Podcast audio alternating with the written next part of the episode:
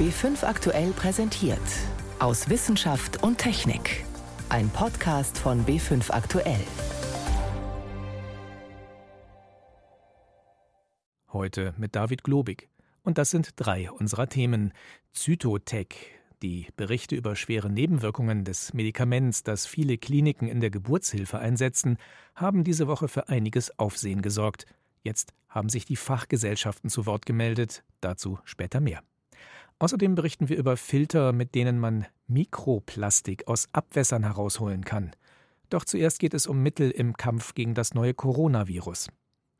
Auch wenn in Deutschland diese Woche die ersten Coronavirus-Patienten wieder aus der Klinik entlassen wurden, bleiben die Meldungen zu Covid-19 alarmierend. Die Krankheit hat den afrikanischen Kontinent erreicht und aus Frankreich wurde der erste Tote in Europa gemeldet. In China ist die Lage ohnehin nach wie vor dramatisch. Die Weltgesundheitsorganisation WHO hat jetzt beschlossen, die Arbeit an vier möglichen Impfstoffkandidaten voranzutreiben. Parallel suchen Forscher auf der ganzen Welt nach passenden Medikamenten zur Behandlung, und zwar unter vorhandenen Präparaten. Alles andere würde zu lange dauern. Über die mühsame Arbeit berichtet Veronika Bräse. An einem Sonntag im Januar kam ein 35-jähriger Mann mit Erkältung und leichtem Fieber in eine US-amerikanische Klinik. Im Wartezimmer setzte er sich eine Maske auf. Er war in Wuhan im Urlaub gewesen und hatte deshalb Angst, er könnte sich mit dem neuen Coronavirus angesteckt haben, sagt Scott Lindquist, Mediziner im Gesundheitsministerium des Staates Washington. Als wir am Montag sein Untersuchungsergebnis hatten, wirkte er nicht sehr krank. Er war der erste Fall in den Vereinigten Staaten mit Corona. Also entschieden wir, ihn zur Beobachtung im Krankenhaus zu lassen. Dann bekam er eine Lungenentzündung. Das war am fünften Tag seines Krankenhausaufenthalts. Am sechsten Tag musste man ihn mit einer Lungenmaschine beatmen, weil sein Zustand schlechter wurde. Der Patient war einverstanden, sich auf ein Experiment einzulassen. Er bekam ein Medikament verabreicht, Remdesivir, das eigentlich vor Jahren für Ebola entwickelt worden war. Auch Ebola-Viren gehören zur Gruppe der Coronaviren. Die Arznei kann krankmachende Viren ausbremsen. Ob es beim neuartigen Coronavirus hilft, ist ungewiss. Es ging ihm besser. Wir wissen nicht, ob es am Medikament lag. Er hatte zumindest keine Nebenwirkungen von der Behandlung. Am achten Tag im Krankenhaus konnte der Patient wieder selbstständig atmen. Nach 20 Tagen waren seine Symptome verschwunden. Ist Remdesivir ein Wundermittel gegen das neue Coronavirus? Der Virologe Martin Stürmer vom Labor für interdisziplinäre Medizin in Frankfurt dämpft die Erwartungen. Was dagegen spricht, ist, dass es letztendlich am Menschen wenig bis gar nicht erprobt worden ist. Ähm, es ist ja eigentlich eher in der Ebola-Epidemie getestet worden und zum Einsatz gekommen. Da hat es in der Kultur auch sehr gute Aktivitäten gezeigt und es gibt ja auch Publikationen, die zeigen, dass das gegen das neue Coronavirus sehr gut wirkt in der Zellkultur. Und nicht umsonst hat man jetzt in äh, China ja einen Versuch gestartet an über 700 Patienten mit dem Medikament. Es soll nicht nur im Reagenzglas und im Einzelfall, wie bei dem 35-jährigen Patienten in den USA, sondern in großen Testreihen beweisen, dass es gegen das neue Coronavirus etwas ausrichten kann. Das Virus geht so vor, dass es seinen eigenen Bauplan, die sogenannte RNA, in gesunde Zellen einschleust. Jetzt muss die Zelle irgendwie dazu gebracht werden, diesen eigenen Bauplan umzusetzen und Viruspartikel zu produzieren.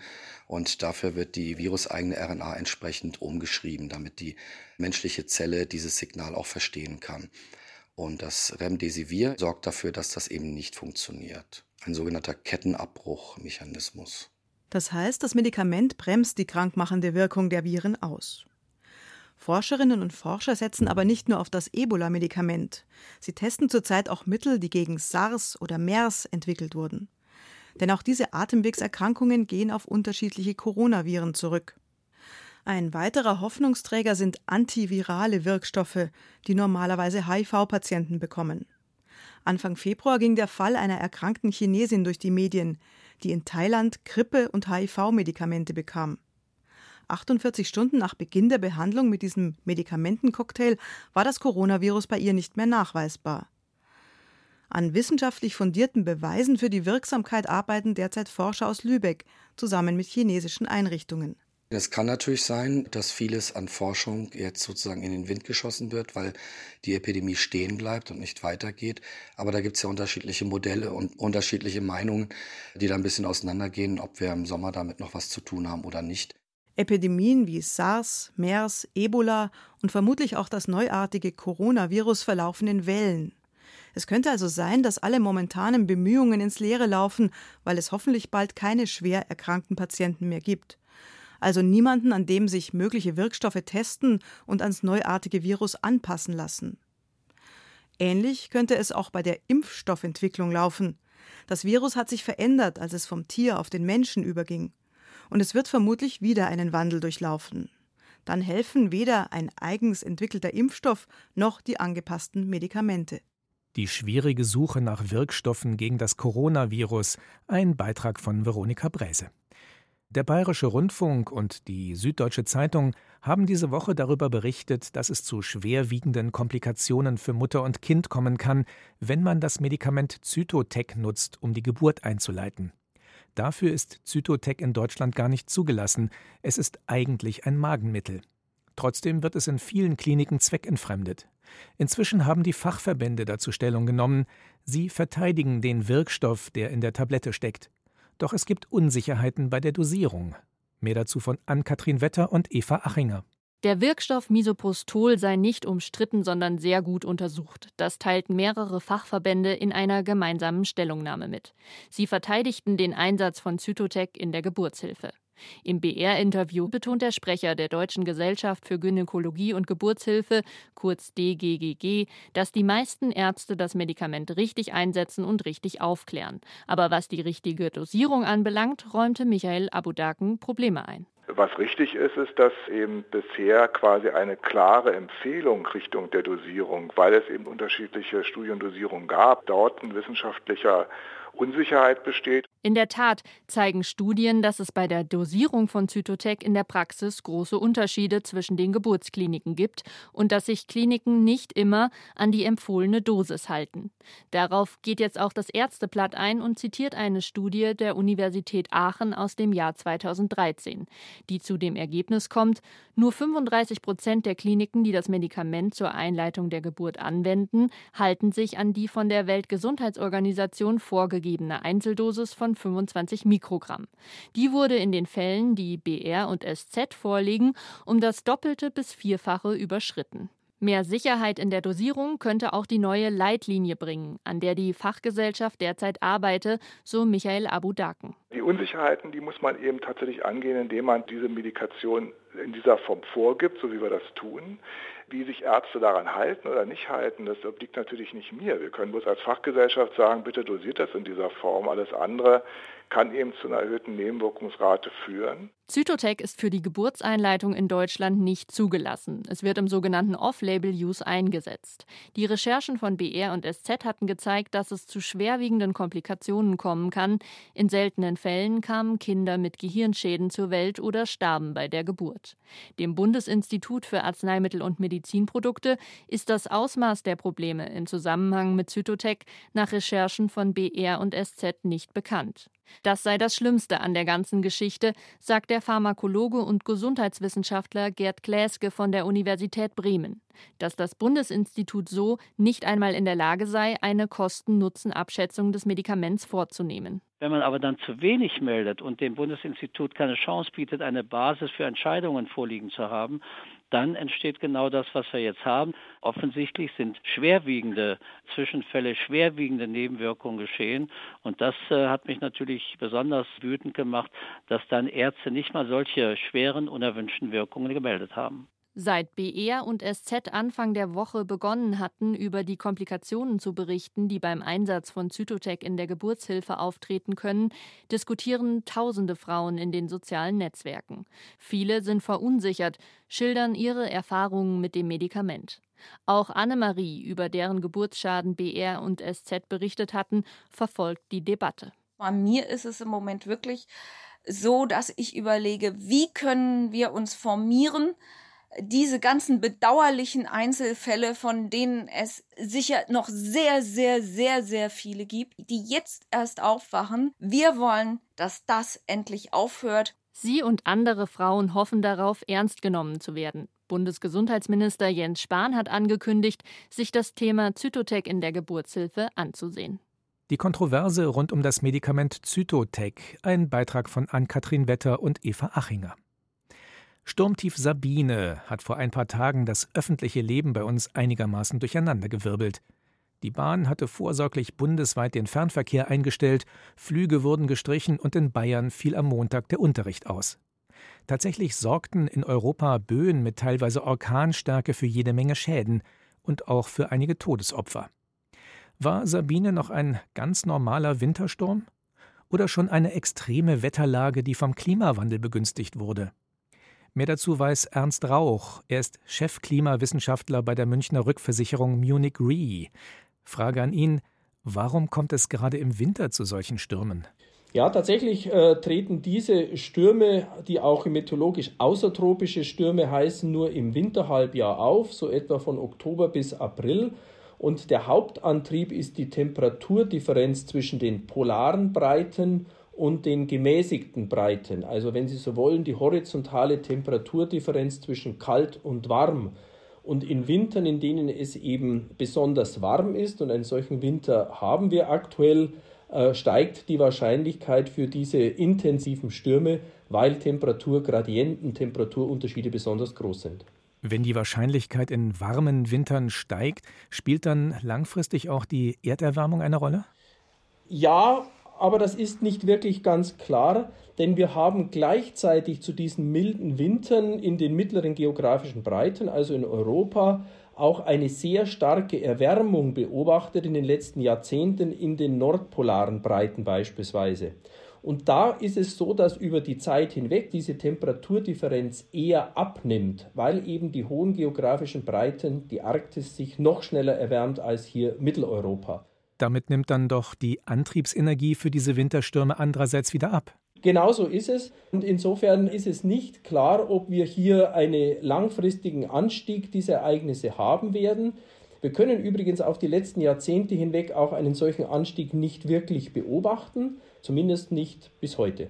Das heißt, gegen solche Winterstürme müssen wir uns in Zukunft nicht anders wappnen als bisher. Nicht anders im Sinne von, dass hier eine äh, mittelfristig eine starke Zunahme oder sonstige Veränderungen zu erwarten sind.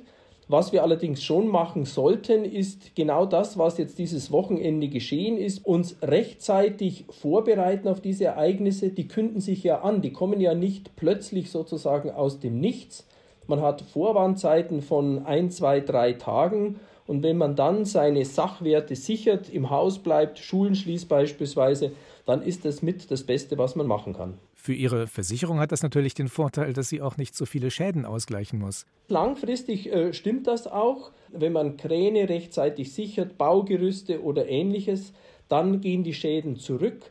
Wir haben bei diesen Ereignissen Schadenbilder, die eben keine Totalzerstörung von Gebäuden sind, nur in ganz, ganz wenigen Ausnahmen, sondern typische Kleinschäden. Und diese Kleinschäden sind Dachziegel, Gerüste und ähnliches.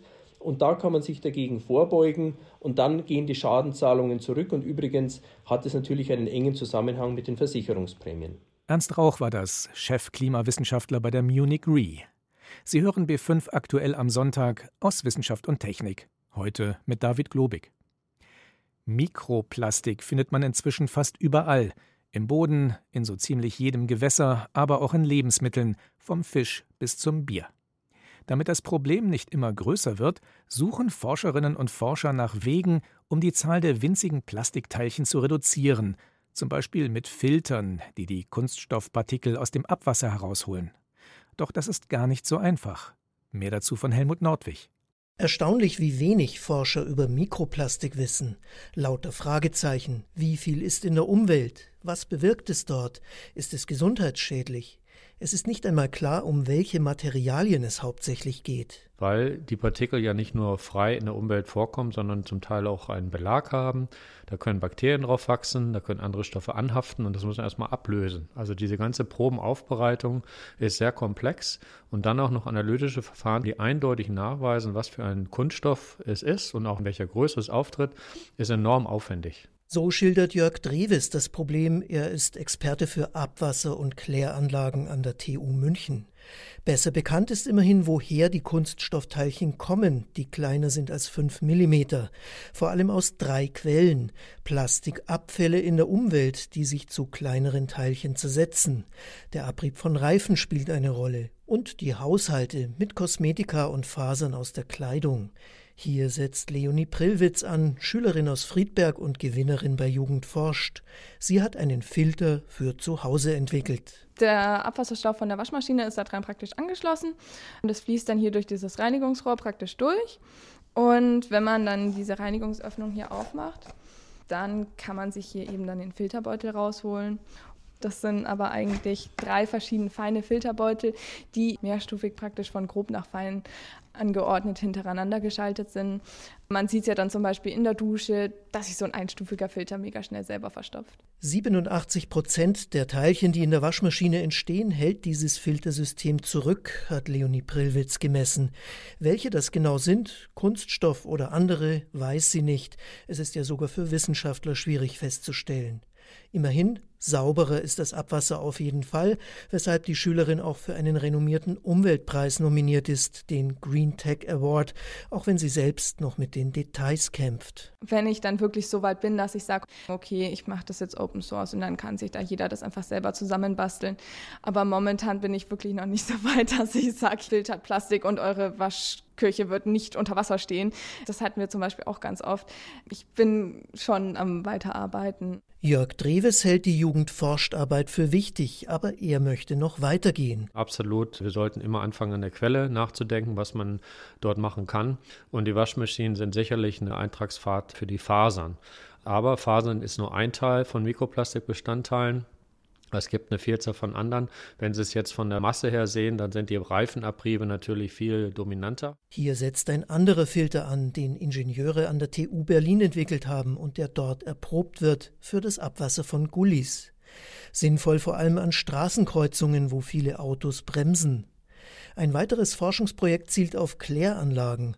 Sie halten zwar Mikroplastik teilweise zurück, aber vor allem sehr kleine Teilchen nicht. Hier soll ein Metallfilter mit winzigen Poren helfen, der dank einer speziellen Strömungstechnik nicht verstopft. Alles wichtig, genau wie bei der Waschmaschine zu Hause anzusetzen.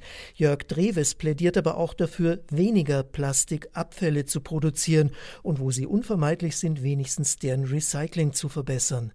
Gerade Verpackungen werden immer raffinierter, heißt aber auch schlechter zu recyceln. Das sind eine Vielzahl von unterschiedlichen Kunststoffarten, Polymeren verarbeitet und die kann man nicht einfach trennen. Also das vielleicht zu limitieren, beispielsweise auf zwei, drei Polymerarten pro Verpackung, würde schon mal eine enorme Hilfe sein, äh, Verbundstoffe vielleicht auch zu reduzieren und generell, ich denke, da spreche ich jeden an, weniger Kunststoffabfälle produzieren. Denn die Menge in Deutschland wächst nach wie vor, aber auch das Bewusstsein, dass viele Verpackungen unnötig sind. Das ist wichtig, damit weniger Mikroplastik entsteht, und genauso braucht es Filter für die Teilchen, die schon da sind. Wie können wir die Umweltverschmutzung durch Kunststoffpartikel verringern? Ein Beitrag von Helmut Nordwig. Die Deutschen und ihr Englisch. The crisis revealed that there is a need for more governmental regulation. Und natürlich nicht zu vergessen. Thank you for traveling with Deutsche Bank und bye. Immer wieder präsentieren sich deutsche Politiker oder auch Unternehmen vor Publikum und laufenden Kameras und sprechen Englisch oder sowas ähnliches, jedenfalls mit einem starken deutschen Akzent.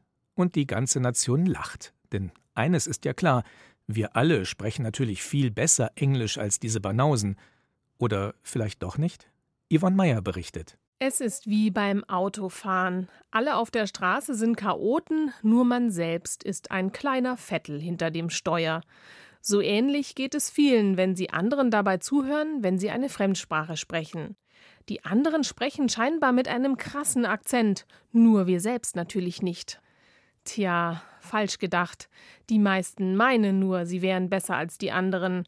Das hat nun eine kleine Studie der Ludwig-Maximilians-Universität München gezeigt. Die Sprachwissenschaftlerin Eva Reinisch wollte wissen, warum viele Sprachenlernende ihren Akzent nicht loswerden, obwohl sie eine Fremdsprache schon sehr gut beherrschen. Ihre Annahme, wir überschätzen unsere eigene Aussprache. Um das zu überprüfen, hat sie 24 Frauen mehrere einfache englische Sätze einsprechen lassen. The matchboxes are empty. Oder The floor looked clean. Ein paar Wochen später wurden die Frauen wieder eingeladen. Sie hörten sich jeweils vier Aufnahmen der Sätze an. Eine davon war ihre eigene, die anderen drei hatten andere Personen eingesprochen. Die Studienteilnehmerinnen sollten bewerten, wie gut die Worte ausgesprochen worden sind. Die Vermutung der Forscherin, die Teilnehmerinnen würden jeweils die Aufnahme mit der besten Note bewerten, die ihnen am vertrautesten ist, also wahrscheinlich ihre eigene. Um aber auszuschließen, dass sie ihre eigene Stimme sofort wiedererkennen, haben Eva Reinisch und ihr Team die Aufnahmen so verändert, dass sie wie Männerstimmen klangen. Aus The matchboxes are empty. wurde so The matchboxes are empty. Eva Reinisch. Und was wir dann finden in unserer Studie ist, dass Leute, wenn sie ihre eigene verfremdete Stimme hören, das besser bewerten, als wenn andere Leute jetzt diese Stimme bewerten. Nach dem Test fragte die Forscherin die Frauen, ob sie erkannt hatten, dass auch ihre eigene Aufnahme dabei gewesen ist. Die meisten hatten das nicht wahrgenommen. Trotzdem kommt es zu diesem Effekt, dass sie die Aussprache ihrer eigenen Aufnahme besser finden als eine vergleichbare andere Aufnahme. Woran kann das liegen? Sprachwissenschaftlerin Eva Reinisch. Einerseits, wir kennen unsere Stimme sehr gut, weil jedes Mal, wenn wir sprechen, hören wir uns selbst auch. Andererseits Dinge, denen wir häufig ausgesetzt sind, wie zum Beispiel unsere eigene Stimme, die finden wir angenehmer, die mögen wir lieber. Und auch das kann dazu beitragen, dass wir dann unsere eigene Ausspracheweise besser finden. Und das bedeutet, wir brauchen eine Rückmeldung von außen, um unseren Akzent loszuwerden, zum Beispiel durch einen Lehrer. Aber selbst dann ist das Ganze gar nicht so einfach, sagt Ursula Hirschfeld. Sie ist Professorin für Sprechwissenschaft an der Martin-Luther-Universität Halle-Wittenberg. Das hängt damit zusammen, dass am Aussprechen sehr viele Prozesse beteiligt sind. Nämlich diese unbewusst ablaufenden Bewegungen, die wir mit der Zunge, den Lippen, äh, mit dem ganzen Sprechorgan ausführen. Das ist hochautomatisiert in der Muttersprache und ist sehr schwer, das für die Fremdsprache zu verändern. Dennoch ist es möglich. Mit speziellem Training kann man das zumindest fast akzentfreie Sprechen schon lernen. Wer diesen Aufwand nicht betreiben mag, muss nicht verzweifeln. Auch mit Akzent kann man eine Fremdsprache gut beherrschen und auch verständlich sein. Und manche Akzente sind ja auch ganz attraktiv. Einem französischen Oettinger würden wir hierzulande doch ganz gerne ein bisschen länger zuhören, oder? The Economic and Monetary Union involves a strict responsibility Warum es so schwierig ist, Fremdsprachen akzentfrei zu sprechen. Ein Beitrag von Yvonne Meyer.